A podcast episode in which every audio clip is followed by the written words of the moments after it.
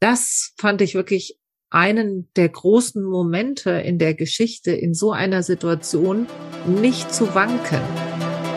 Und ich fand es immer sehr schade, dass sie sich auch nie öffentlich nie als ähm, Feministin bezeichnet hat, dass sie da immer so ein bisschen zurückgescheut ist, wo ich mir gedacht habe, du bist doch eigentlich das beste Beispiel dafür.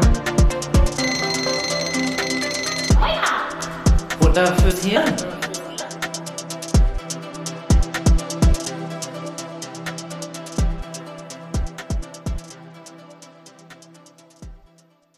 Hallo und herzlich willkommen zu einer Sonderfolge unseres Podcasts Wake Up Futter fürs Hirn. Ich bin Lena. Und ich bin Perdita. Heute war der letzte Arbeitstag von Angela Merkel als Bundeskanzlerin und das war uns natürlich eine Sonderfolge wert. Ja, weil ich gemerkt habe, dass ich die einzige in unserer Runde bin, der Podcastmacherin, die natürlich eine Zeit vor Angela Merkel erlebt hat. Also das heißt, ich habe andere Bundeskanzler erlebt und ähm, fand das jetzt total spannend, mal auch zu schauen, wie betrachten eigentlich jetzt meine Mitmacherinnen Angela Merkel? ich kann mich noch total erinnern, als sie Bundeskanzlerin geworden ist. Also ähm, ich saß abends am Fernseher und äh, erlebte dann diese Runde, wo äh, Gerhard Schröder total angeschickert nicht glauben wollte, dass er es nicht geworden ist und sie mit einer Ruhe und Gelassenheit ihm einfach deutlich gesagt hat, ich bin's jetzt aber. Was ich äh, wirklich so erschreckend fand in dieser Situation, war, dass dann in der Woche drauf plötzlich eine Diskussionsrunde losging, hat die Bundeskanzlerin Richtlinienkompetenzen. Und das hat mich damals so erschüttert und ich war so wütend, nur weil sie jetzt eine Frau ist, wird sie da, wird jetzt diskutiert, ob sie als Bundeskanzlerin die Richtlinienkompetenz hat. Und ich habe dann auch Erinnerungen daran, also wie, wie ich sie wahrgenommen hat. Sie war ja Mitglied des demokratischen Aufbruchs bei der Wiedervereinigung 1989 und wollte diese Wiedervereinigung einfach mitgestalten und ist dann ein Jahr später dann auch in die CDU eingetreten und wurde dann daraufhin Mitglied des Deutschen Bundestages. Ein Jahr später wurde sie stellvertretende Vorsitzende der CDU. Also das ging ganz schön rasant. Ein steiler Aufstieg auf jeden Fall. Ja, und einfach diese Entscheidung, also sie war ja Wissenschaftlerin, also die hat ja Physik studiert und hat auch promoviert und so und entscheidet sich, ich will Politik mitgestalten und äh, sie ist dann auch schon 91 Bundesministerin für Frauen und Jugend geworden ich habe gemerkt, so im Rückblick, dass ich gar nicht weiß, was sie da wirklich auch bewegt hat. Und das fand ich jetzt interessant zum Beispiel, dass sie in ihrer Amtszeit die Novellierung des Kinder- und Jugendhilfegesetzes vorangetrieben hat, wo ein formeller Anspruch auf einen Kindergartenplatz für Kinder ab drei Jahren festgeschrieben wurde. Und dann ist sie ja dann äh, auch Vorsitzende der CDU in Mecklenburg-Vorpommern geworden, äh, weil sie kommt ja, sie, sie lebte ja und ist aufgewachsen in Brandenburg. Was ich auch nicht wusste, ist, sie ist in Hamburg geboren. Und ihre Familie ähm, ist ja nach Ostdeutschland gezogen, weil ihr Vater war Pastor. Und das fand ich auch interessant, ne? Im Westen geboren und dann freiwillig in den Osten ziehen. Das ist ja auch mal, war, ist, ist nicht so oft passiert. Und dann also wurde sie 1994 für vier Jahre lang Bundesministerin für Umwelt, Naturschutz und Reaktorsicherheit was, äh, was Leute ihr vorwerfen, dass sie in Sachen ähm, Klimaschutz nicht genug gemacht hat. Ja, kann ich zustimmen, aber als sie Ministerin für Umwelt, Naturschutz und Reaktorsicherheit war, äh, gelingt es ihr auf dem Klimagipfel der Vereinten Nationen 1995 ein Mandat für eine weltweite Reduzierung der Treibhausgase zu vereinbaren. Also da hat sie Weichen gestellt, dass überhaupt was in der Richtung passiert. Und das ähm, war, war mir nicht klar. Und ich weiß nicht, kannst du dich eigentlich erinnern, wie das dazu kam, dass ähm, sozusagen sie auch die Ära Kohl mit eingeleitet hat, dass die zu Ende ging? Weißt du, was da passiert okay. ist?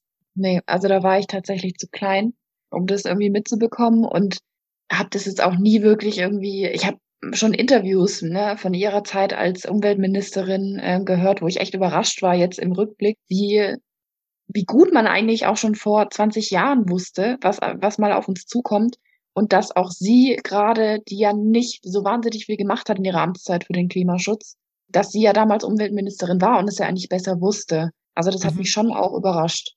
Ja, also es war so, ähm, das war äh, 1999, wurde bekannt, dass Helmut Kohl äh, für die CDU Parteispenden angenommen hatte. Also da ging es dann auch um Koffer voller Geld, die dann in der Schweiz irgendwie deponiert worden sind und was weiß ich. Und da war sie ja schon Generalsekretärin. Sie hat auf einen Parteitag dann wirklich auch gefordert, dass das so nicht weitergehen kann, dass man das nicht akzeptieren kann und dass ähm, die Ära Kohl damit auch zu Ende ist, weil das nicht mehr tragbar ist. Und sie hat sich da wirklich aus der Deckung gewagt.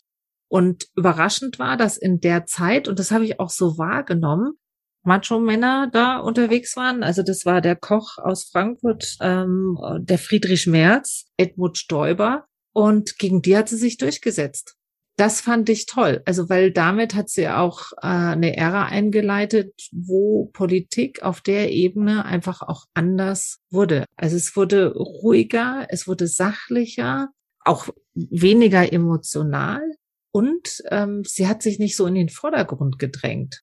Und das fand ich sehr erstaunlich, dass sie mit ihrer Art der Ruhe und Sachlichkeit dann immer mehr an, an Macht gewonnen hat, aber diese Macht nie so offen demonstriert hat.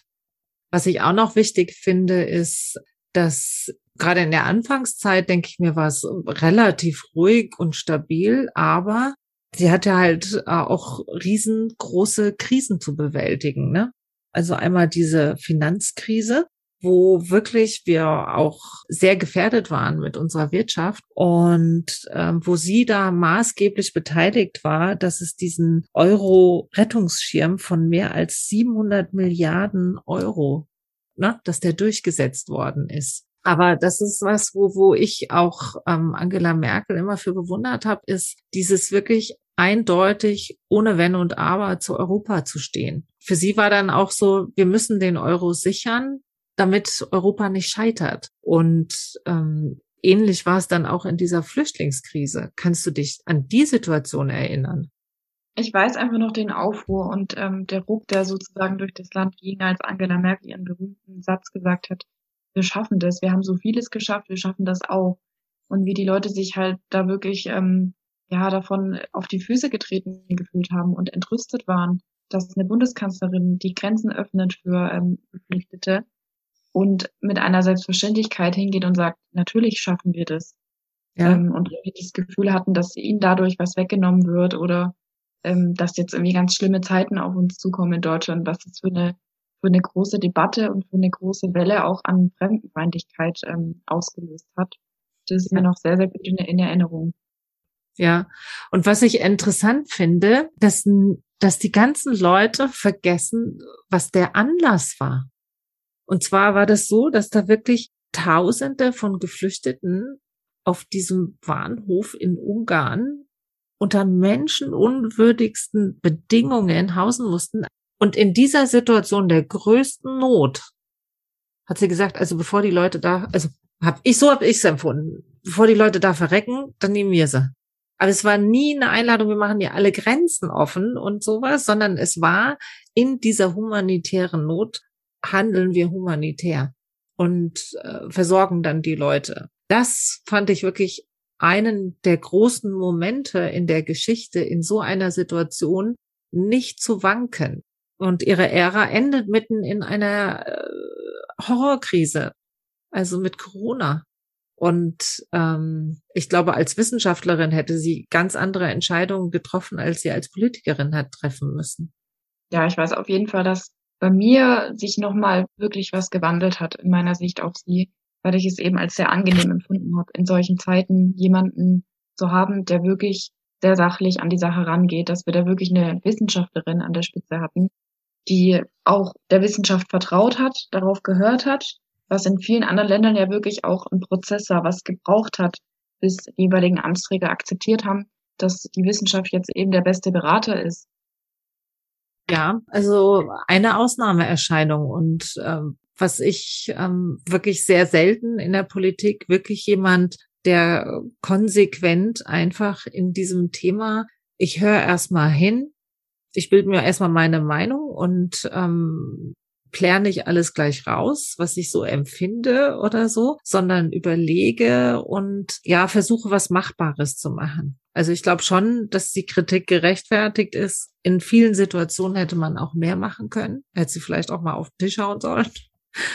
ähm, aber sie ist sich da selber treu geblieben. Und ich glaube, jetzt wirklich in der aktuellen Corona-Krise ist sie, glaube ich, mit ihrem eigenen Stil wirklich ganz stark an ihre Grenzen gekommen.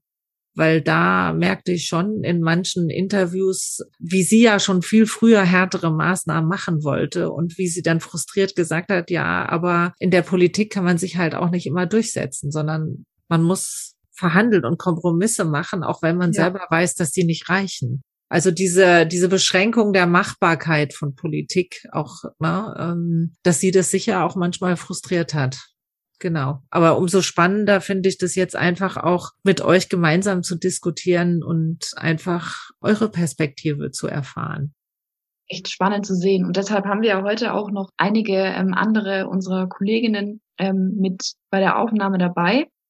Wir haben die Larissa dabei äh, und Julia, die für unsere Webseite zuständig ist. Dann die Annalena, die diesmal auch die Recherche gemacht hat im Hintergrund und die er dann auch gerne auf unserer Webseite finden kann. Und die Laura, unsere Koordinatorin, ist dabei. Genau, und wir haben mit den Mädels einfach mal drüber gesprochen. Nach der Ära Merkel, was werden sie vielleicht vermissen? Was bleibt ihnen in Erinnerung von Angela Merkel? Und was ähm, hätten Sie Angela Merkel gerne gefragt? Okay, ähm, 16 Jahre Angela Merkel und jetzt geht sie. Und das ist äh, auch mal ein toller Anlass, einfach auch nochmal zu reflektieren für uns als Frauen, was bedeutet sie eigentlich, auch persönlich. Und deswegen ist meine erste Frage an euch, wenn ihr an Angela Merkel denkt, was kommt euch da spontan in den Kopf? Also was verbindet ihr mit ihr? Ah, für mich ist Angela Merkel in erster Linie Stabilität und irgendwie Normalität, weil ich bin jetzt 23 Jahre alt und ich kann mich gar nicht an eine Zeit ohne Merkel erinnern.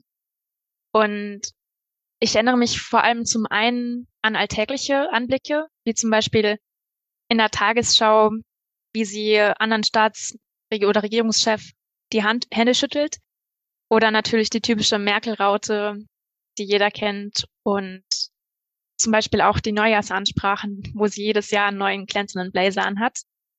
Aber gleichzeitig hat sie uns auch durch viele Krisenmomente begleitet. Zum Beispiel die Euro- und Finanzkrise, der Ukraine-Konflikt, die Migrationspolitik, von ihr, die sehr umstritten war, oder jetzt zuletzt auch die Corona-Krise. Das waren alles Themen, die mich schon in der Schulzeit begleitet haben und die auch so ein bisschen mein Einstieg in die ganze Politik war. Und da war sie immer präsent mit irgendwelchen Ansprachen und mit dem, was sie gemacht hat. Und ich glaube, das hat auch mein eigenes Verständnis von Politik sehr geprägt. Ja, Julia, was verbindest du mit Angela Merkel? Ähm, also was mir jetzt wirklich als allererstes ähm, so geschossen gekommen ist, ist eigentlich Stabilität. Wahrscheinlich, weil sie schon so lange Kanzlerin ist. Okay, ähm, ich will jetzt aber mal ein bisschen persönlicher werden und nicht so so allgemein, so Bedeutung. Äh, Laura, wenn wenn du an sie denkst, äh, fällt dir neben Stabilität noch was anderes ein, was du mit ihr verbindest? Wenn ich an Angela Merkel denke, dann denke ich an so Pressekonferenzen oder so, wie man sie halt im Fernsehen gesehen hat. Bisschen emotionslos halt, aber halt mit dieser Merkel-Raute und so ja ein bisschen, man würde jetzt auch sagen, so gechillt. So, sie weiß, sie kennt sich aus, sie weiß, was sie macht, sie weiß, wovon sie spricht und ja, sie repräsentiert einfach irgendwie Deutschland oder hat Deutschland einfach jetzt jahrzehntelang repräsentiert. Ja. ja.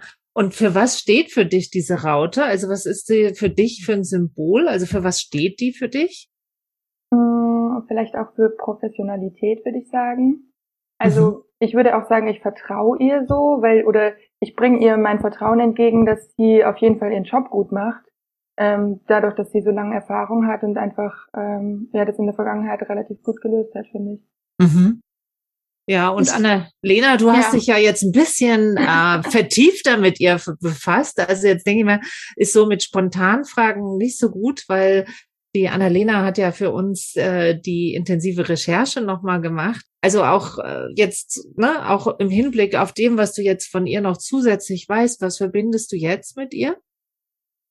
Also es hat meinen Blick doch irgendwie auch verändert. Also man hat viel Kritik gelesen, man hat viel Lob gelesen und irgendwie äh, hat sich da so ein Bild in der Mitte von ihr gebildet. Also einerseits kann ich da nur zustimmen. Also man hat sich sicher gefühlt und repräsentiert gefühlt, äh, ganz besonders, wenn man daran denkt, dass in anderen Ländern irgendwie autoritäre Populisten wie Trump, Erdogan, Orban, Bolsonaro und Co. an der Macht sind, hat sie wirklich stabil und souverän, souverän agiert und uns vertreten. Also man musste sich nicht schämen. Allein dafür bin ich schon irgendwie dankbar. Also, dass eine weibliche Rolle 16 Jahre lang stark sich durchgesetzt hat, auch gegen männliche Kollegen.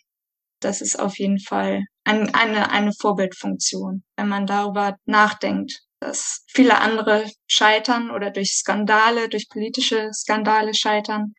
Und es ist schon ein sehr seltsames Gefühl, wenn man daran denkt, dass das jetzt jemand übernehmen soll, dass jemand sie ersetzen soll.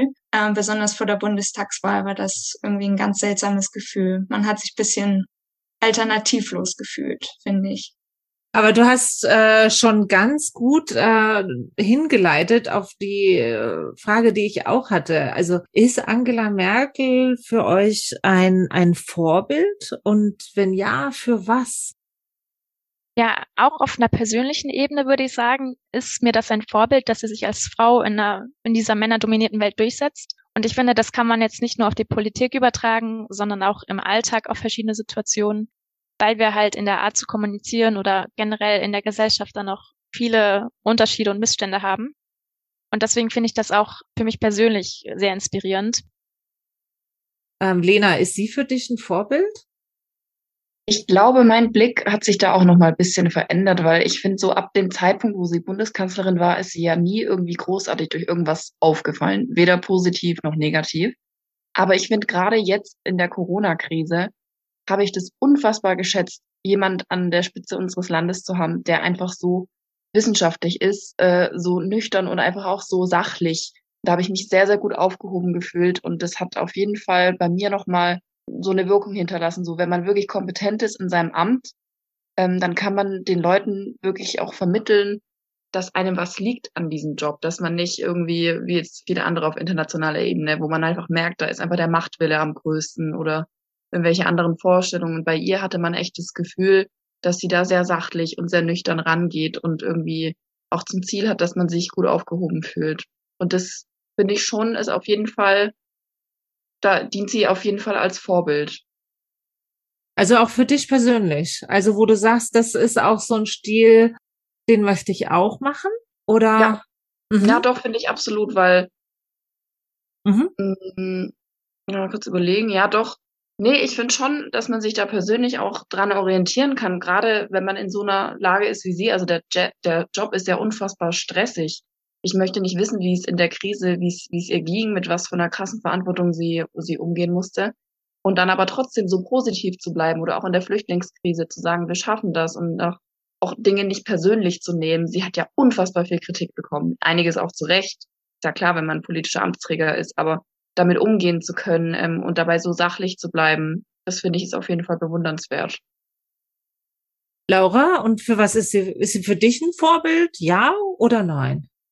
Ähm, also ich würde sagen, dadurch, dass ich sie mein Leben lang irgendwie immer so als selbstverständlich angenommen habe, einfach weil sie immer da war und immer die Bundeskanzlerin von Deutschland war, hätte ich jetzt gar nicht so gesagt, dass sie ein Vorbild für mich ist, aber ich habe auch im Sommer so eine Doku angeguckt und da wurde auch ein bisschen so ihr Werdegang erklärt oder erzählt, wie sie als Frau eben auch in, diesen Job halt gekommen ist und was sie da eigentlich alles durchmachen musste.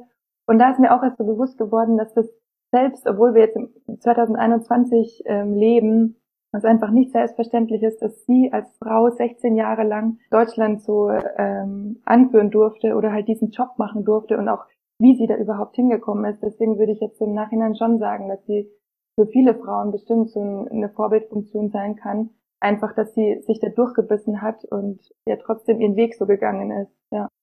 Also auch ein Vorbild für dich persönlich? Ja, also ich würde jetzt nicht die Politikerin-Karriere anstreben und ich bin jetzt generell auch nicht so, dass ich jetzt in so ein hohes Amt muss. Deswegen würde ich jetzt nicht unbedingt sagen, dass sie jetzt so ein persönliches Vorbild für mich ist, aber ihre Rolle als Frau in der Politik auf jeden Fall, finde ich, für mich schon eine Vorbildfunktion. Julia, für dich? Ja, ähm, ich würde schon sagen, dass sie eine Art Vorbild ist für mich. Was ich persönlich finde, ist, dass sie eine unglaublich große Respektsperson ist. Jemand, der sich ähm, durchsetzen kann, jemand, bei dem man sofort merkt, okay, diese Person, die kann was, der kann ich zuhören, die hat was am Kasten und das, in dem, der Hinsicht ist sie auf jeden Fall ein Vorbild. Ähm, gibt's auch was, wo ihr sagt, boah, also das, so würde ich das auf keinen Fall machen. Also gibt's auch was, wo ihr sagt, so wie sie etwas als Mensch oder als Politikerin macht, auf keinen Fall würde ich das so machen. Ähm, Annalena? Doch, auf jeden Fall. Also manchmal in gewisser Hinsicht oder bei gewissen Themen hat man das Gefühl, dass sie vielleicht noch etwas rückschrittlich ist. Zwar hat sie ähm, viel mitgemacht oder auch ihre eigenen Überzeugungen, wenn es dann um modernen Fortschritt ging, ähm, hinter sich gelassen. Aber zum Beispiel hat sie bei der Ehe für alle immer noch mit Nein abgestimmt. Etwas, was ich persönlich zum Beispiel nicht nachvollziehen kann. Also in der Hinsicht hätte sie vielleicht auch noch für mehr stehen können oder mehr machen können, wenn es um die Förderung von Frauen geht und Frauen in der Politik. Äh, klar hat sie Anne Kramp-Karrenbauer unterstützt oder Ursula von der Leyen, aber ich finde, da hätte noch mehr passieren können. Lena, was sagst du dazu? Ja, ich sehe das ähnlich wie Annalena. Also man muss ja auch mal bedenken, sie ist nicht nur die erste Frau in dem Amt als Bundeskanzlerin, sondern auch die erste Frau aus dem Osten. Und ich finde, sie hätte in dieser Position das halt wirklich noch bisschen mehr betonen können und unterstützen können und da noch bisschen mehr Aufmerksamkeit drauf zu ziehen, dass es eigentlich keine Verständlichkeit ist und dass es aber eigentlich eine sein sollte. Und ich fand es immer sehr schade, dass die sich auch nie öffentlich nie als ähm, Feministin bezeichnet hat, dass sie da immer so ein bisschen zurückgescheut ist, wo ich mir gedacht habe, du bist doch eigentlich das beste Beispiel dafür, was wir in Deutschland erreichen könnten, wenn noch andere Frauen ähm, aus dem Osten oder einfach allgemein Frauen mehr unterstützt werden würden und in der Politik so angesehen werden würden. Und da, deshalb fand ich es immer ein bisschen schade, dass sie das einfach ihre Position dann in dem Sinne nicht genutzt hat. Ja, und Laura, bei dir? Mm, ich würde sagen, zum Thema äh, Klimapolitik, da finde ich, hätte sie auf jeden Fall mehr machen können. Auf jeden Fall auch, hat ihre Meinung auf jeden Fall einen ähm, bestimmten Stellenwert und ich, da hätte ich mir viel mehr erhofft in den letzten Jahren und das war einfach alles ja, ein bisschen zu langsam und ein bisschen zu, ja, hätte einfach viel mehr passieren müssen, meiner Meinung nach. Und äh, Julia, gibt's auch was, wo du jetzt sagst, äh, jetzt mal weg von der Politik ähm, hin, ähm, sag ich mal, zum Mensch, Angela Merkel? Gibt's da was, wo du sagst, hm, würde ich anders machen oder finde ich nicht so toll oder? Ja, äh, schwierig, weil äh, ich sie immer nur im politischen Kontext sehe. Also ich kann nicht beurteilen, wie sie als Mensch so ist, wenn die zum Beispiel keine Kameras dabei sind oder sie nicht jeden Schritt bedenken muss, den sie macht. Ähm, also für mich als Person wäre sie mir ein bisschen zu kühl.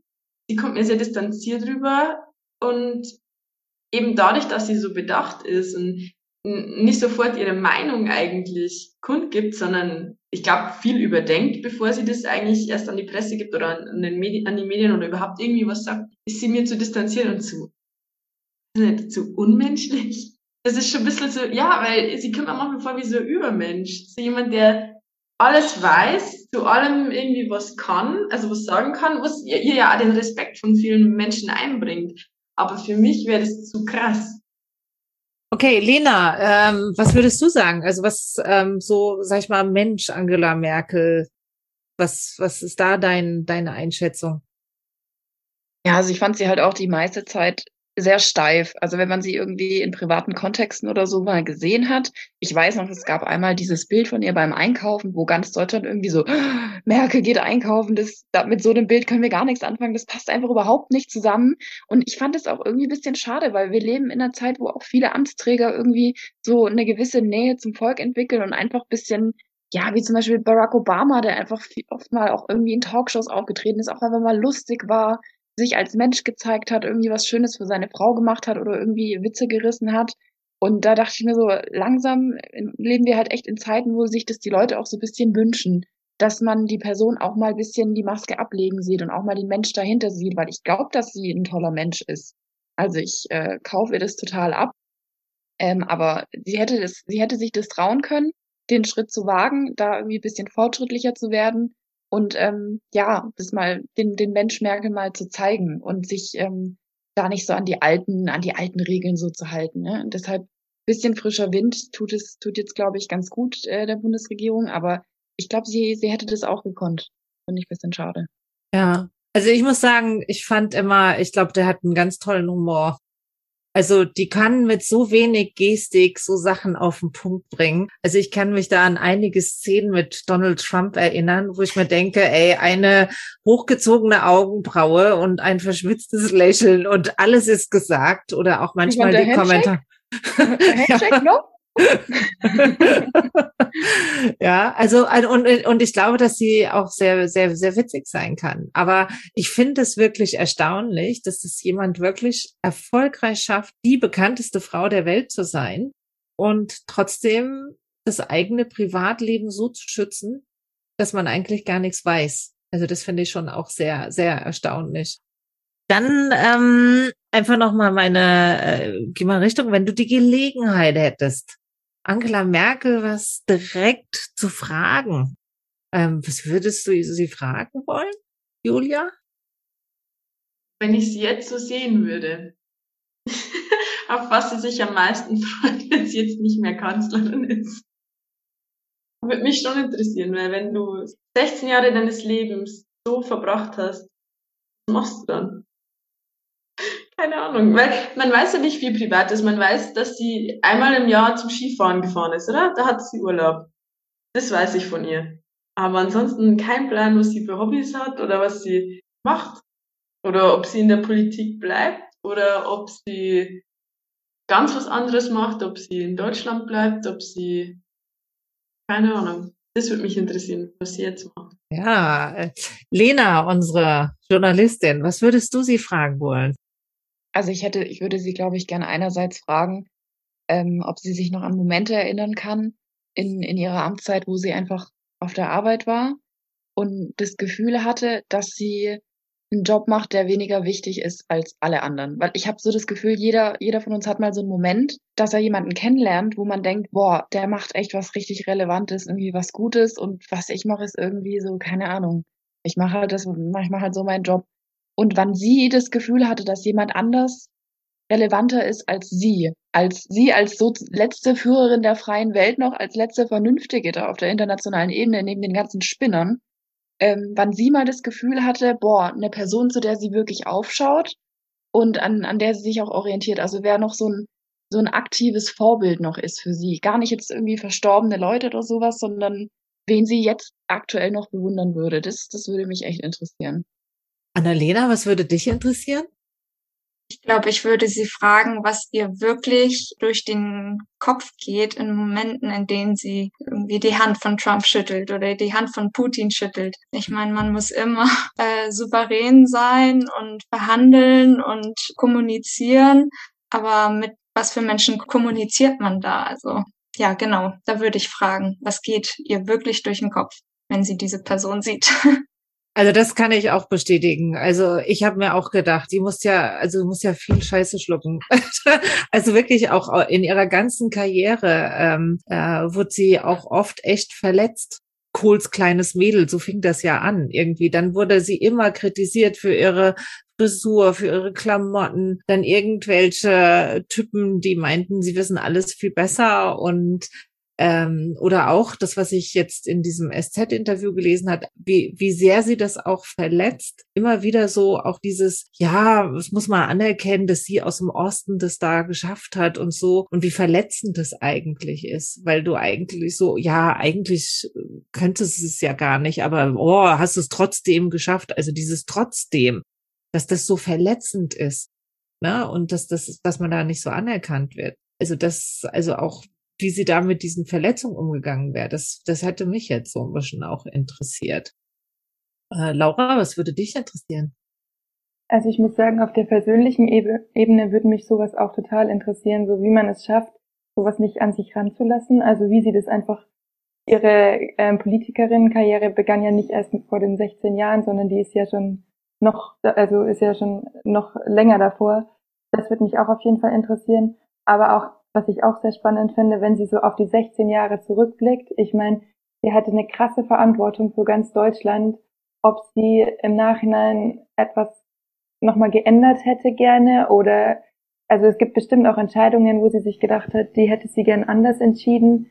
Ähm, ja, wie sie wirklich ehrlich zurückblickt auf ihre 16 Jahre, so das wird mich, glaube ich, auch voll interessieren, weil man liest halt immer nur so von anderen Leuten, die über sie schreiben, aber irgendwie kriegt man ja nie so richtig ihre eigene Sicht auf die letzten 16 Jahre äh, mit und das wird mich, glaube ich, so ein ehrlicher Blick mal darauf sehr interessieren. Mhm. Und jetzt kommen wir sozusagen zu meiner letzten Runde. Ähm, was würdest du ihr gerne sagen wollen? Also sozusagen, wenn du jetzt die Gelegenheit hast, stellt euch vor, Frau Merkel hört diesen Podcast. Was würdet ihr ihr gerne sagen? Gute Frage. ah ja, liebe Frau Merkel, vielen Dank für die 16 Jahre, die Sie an der Regierung waren. Sie haben mehrere Generationen komplett geprägt in dem, was Sie gemacht haben. Und ich würde ihr dann am Ende noch alles Gute wünschen und dass sie sich ein bisschen erholen kann von der ganzen stressigen Zeit. Weil jetzt nach den ganzen 16 Jahren und dazu noch Corona-Krise am Abschluss, ich glaube, die gute Frau hat jetzt mal eine längere Pause verdient. Lena, was würdest du ihr gerne sagen? Also ich würde ihr erstmal sagen, dass sie sich wirklich die Zeit nehmen soll, die sie braucht, um einfach mal wieder im Leben anzukommen und sich klar zu werden, wer sie eigentlich ist.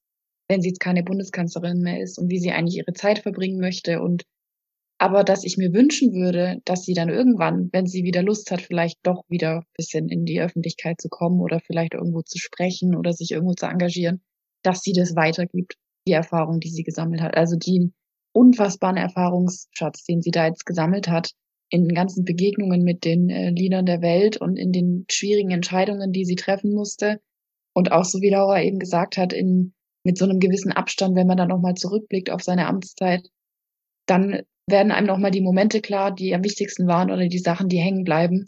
Und das, was sie da weitergeben kann, das ist ja unfassbar wertvoll. Also das kann ja niemand anderes ähm, auf die Art und Weise weitergeben, dass sie das auch wirklich teilt oder dass sie vielleicht mal ein Buch schreibt oder so oder Vorträge hält. Das würde ich ihr nahelegen wollen. Äh, Julia, stell dir vor, du kannst ihr was sagen. Was würdest du ihr gerne sagen wollen?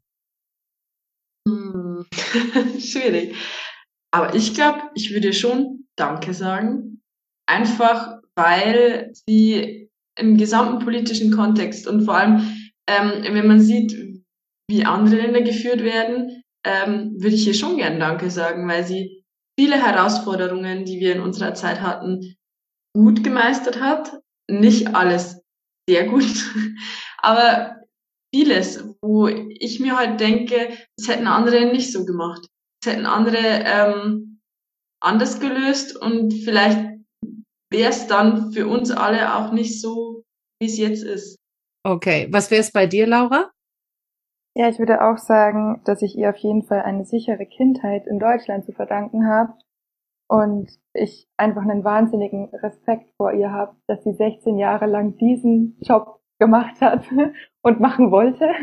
Und ähm, ja, ihr deswegen auch auf jeden Fall eine schöne Rente wünschen und dass sie die restliche Zeit genießen soll und dass sie, also was sie für einen wahnsinnigen Stress die letzten Jahre wohl aushalten musste, dass sie die Möglichkeit hat, jetzt noch Dinge zu tun, die ihr halt auch noch wichtig sind, die aber halt für die sie nie Zeit hatte, dass sie jetzt diese Zeit noch genießen kann und eine, eine schöne Rente auf jeden Fall. Ähm, Annalena, was wäre es bei dir? Ich glaube, ich würde sagen, sie haben es geschafft. Also nach ihrem Satz, wir schaffen das, kann man doch wirklich sagen, dass sie ordentlich, ordentlich was geschafft hat. Und ähm, ich würde mich ebenfalls bedanken, auch für ihre humanitäre Entscheidung 2015 die Grenzen offen zu lassen ähm, und die tausenden Menschen, die unter menschenunwürdigen Bedingungen zum Beispiel in Ungarn festsaßen, die Einreise nach Deutschland zu ermöglichen, ohne dass sie durch das Ab Dublin-Abkommen in Ungarn registriert werden müssten. Also dafür würde ich mich bedanken. Ja, also das wäre es auch bei mir, weil ähm, ich habe nie verstanden, dass sie für diesen Satz kritisiert worden ist. Das war mir völlig unverständlich, weil ich immer gedacht habe, soll jemand, der unser Land führt, sagen, ey Leute, oh, tut mir leid, ne? Also wir kriegen das nicht hin. Wir sind ja die vollen Loser. Also, also was ist denn das? Natürlich brauchen wir jemand, der uns Mut gibt. Und da fand ich super, dass sie da eine klare Position hat. Also sie hat ja sehr häufig nicht gesagt, was ihre Meinung ist, sondern hat immer wieder versucht, Kompromisse zu finden, immer versucht, irgendwie pragmatische Lösungen zu finden. Und ich glaube, sie hat sehr viel auch, ja, ihre eigene Meinung zurückgehalten, um irgendwo was zu ermöglichen und Kompromisse zu machen. Also ich glaube, sie, also irgendwo habe ich mal gelesen, die Kompromissmaschine, ja. Also deswegen denke ich mal, toll und wirklich bei so einer essentielle Frage, moralisch stabil zu bleiben, und da sind ja alle rundherum herum sind ausgeflippt, haben sie angegriffen, permanent, dauerhaft. Und ich denke mir, danke, danke einfach, dass, äh, dass man Mut gemacht bekommt. Und ich glaube, das ist was ganz, ganz Essentielles, ähm, raus in die Welt zu gehen und Leuten Zuversicht zu geben. Hey, wir kriegen das irgendwie hin. Wir schaffen das. Äh? Wir sind gut genug. Und ähm, das, glaube ich, hat sie auf ihre ganz eigene Art wirklich geschafft. Und was ich auch toll finde, ist, dass sie immer bei ihrem Stil geblieben ist. Egal wie sie kritisiert worden ist, sie hat die Art, wie sie führt, nicht verändert. Und sie hat es immer ermöglicht, dass, dass man im Gespräch bleibt und hat, äh, war nicht konfrontativ und hat vieles ausgehalten. Und ich glaube, dass das ganz, ganz wichtig ist, wenn Konflikte da sind, dass da irgendjemand ruhig bleibt und nicht in Panik oder äh, rumbrüllt und Stress macht, sondern einfach ganz ruhig guckt, was können wir machen, um da jetzt durch diese Krise zu kommen. Und da würde ich auch sagen, fettes Dankeschön. Gibt's noch was, was euch unbedingt auf dem Herzen liegt, was ihr zum Thema Angela Merkel ist weg zu sagen habt?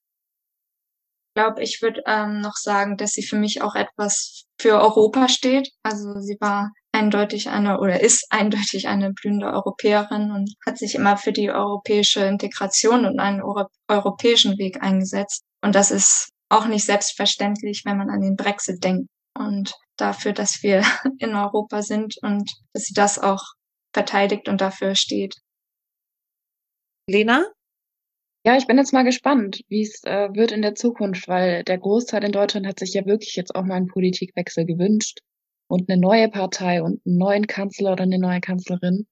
Und ähm, nichtsdestotrotz werden wir, denke ich, erst in ein paar Jahren merken, wie es wirklich war unter Merkel. Und ähm, genau, was wir im Nachhinein jetzt noch schätzen. Und ich bin jetzt einfach gespannt, was auf uns zukommt mit der neuen, mit der neuen Bundesregierung und wann wir dann das nächste Mal von Angela Merkel hören. Nicht mehr in ihrem Amt, sondern wenn sie mal ein bisschen zur Ruhe gekommen ist. Und ähm, da bin ich einfach gespannt, wann sie dann nochmal auf die Bildfläche tritt. Ja, ähm, was ich vielleicht noch sagen wollen würde, ist, ähm, dass ich glaube, dass sie nicht so lange Kanzlerin gewesen ist, weil sie in einer bestimmten Partei war, sondern einfach, weil sie als Person die Person war, die man gerne an der Spitze gesehen hat.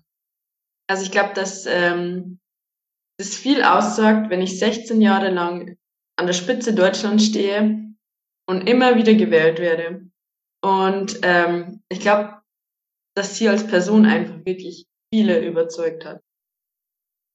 Ja, ich wollte noch zu ähm, an Lena anschließend sagen, dass ich es auch spannend finde, wie es wohl in Zukunft weitergeht, ähm, auch im Hinblick auf wie andere Länder Deutschland sehen, ähm, weil ich denke, da hat Merkel eben auch einen großen Einfluss so gehabt, auch wenn man jetzt so mit, mit anderen Nationalitäten spricht und ähm, da ist ja Merkel überall bekannt und hat eigentlich überall auch ein äh, positives Bild. Ich habe auch erst letztens mit einer Spanierin drüber geredet, die dann auch so gemeint hat, wie Merkel ist jetzt nicht mehr da, so was was ist mit Deutschland oder also die das auch gar nicht so gewusst hat oder gar nicht so realisieren konnte und dann auch ein bisschen so war, okay, irgendwie verändert das selbst bei ihr irgendwie was, dass ähm, Deutschland nicht mehr von Merkel regiert wird und ja, da bin ich auch sehr gespannt, wie das in Zukunft dann sein wird, wie ähm, die Welt Deutschland sehen wird. Sehr lustig. Also ich habe jetzt schon öfters Kommentare gekriegt, oh, können wir sie haben? Können wir sie haben? wenn ihr sie nicht mehr wollt. Es war wirklich, was, ihr wollt die nicht mehr, wir wollen die gerne haben, könnt ihr sie nicht zu uns schicken. Das fand ich auch sehr äh, amüsant. Und ich glaube, das ist auch noch was Besonderes. Sie hat gewählt, wann sie geht. Also sie ist jetzt mit Würde gegangen und ich glaube, sie hing nicht an ihrem Sessel. Also ich glaube, die wäre schon vor vier Jahren gegangen und wäre gut damit gewesen. Und ich glaube, sie hat es aus einem ganz großen Verantwortungsgefühl gemacht. Und nicht, weil sie so richtig Bock hat auf, ich bin mächtig, ich bin wichtig, sondern ich glaube, dass sie das eher so als Pflicht gesehen hat. Das glaube ich schon. Und das nehme ich ihr bis heute ab. Also, dass sie das macht, weil sie es wichtig findet und nicht um sich selber darzustellen oder wichtig zu sein, sondern die Fähigkeit in sich zu sehen, ich kann das machen und dann mache ich's. Und das eigene persönliche äh, nicht im Vordergrund stand. Genau. Dann, ähm, Lena, äh, was würdest du jetzt den Menschen da draußen ins Hirn tackern wollen? Ich würde die Menschen dazu auffordern, doch auch irgendwie mal so ein bisschen so eine kleine Resonanz zu ziehen und so ein bisschen zurückzudenken, was sie mit der Ära Merkel verbinden, mit Merkel als Person und sich einfach auch mal die Fragen stellen, die wir uns heute gestellt haben.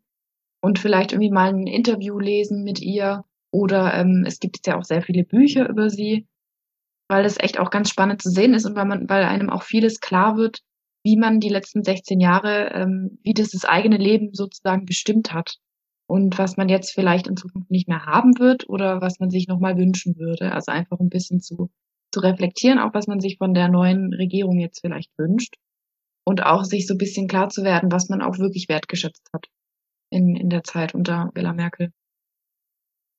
Und ja. Was würdest du den Leuten ins Hirn wollen? Wir schaffen das. Das einfach das. Wir schaffen das und dass das bleibt und dass das so ein tragendes Motto in unserem Leben ist, weil das sagt alles und bringt es gut auf den Punkt. Das war's dann auch schon mit unserer Sonderfolge. Ihr könnt uns natürlich, obwohl wir dieses Mal keine Challenge haben, gerne euer Feedback schicken, was euch so ähm, an der Ära Merkel, was euch so hängen geblieben ist, was, was wir vielleicht mit unserer Folge heute bei euch irgendwie in den Gedanken ähm, angestoßen haben. Da freuen wir uns wie immer, wenn ihr uns eine Nachricht schickt über Facebook oder Instagram oder uns eine E-Mail schickt an wakeup@gemeinsam-in-europa.de. Die Recherche von der Annalena findet ihr wie immer auf unserer Website www.futter-fürs-hirn.de. Und dann würden wir uns natürlich auch freuen, wenn ihr im Dezember wieder einschaltet. In der Folge im Dezember geht es dann nämlich um das Thema Menschenrechte. Und bis dahin bleibt uns nur noch zu sagen, tschüss und bleibt wach.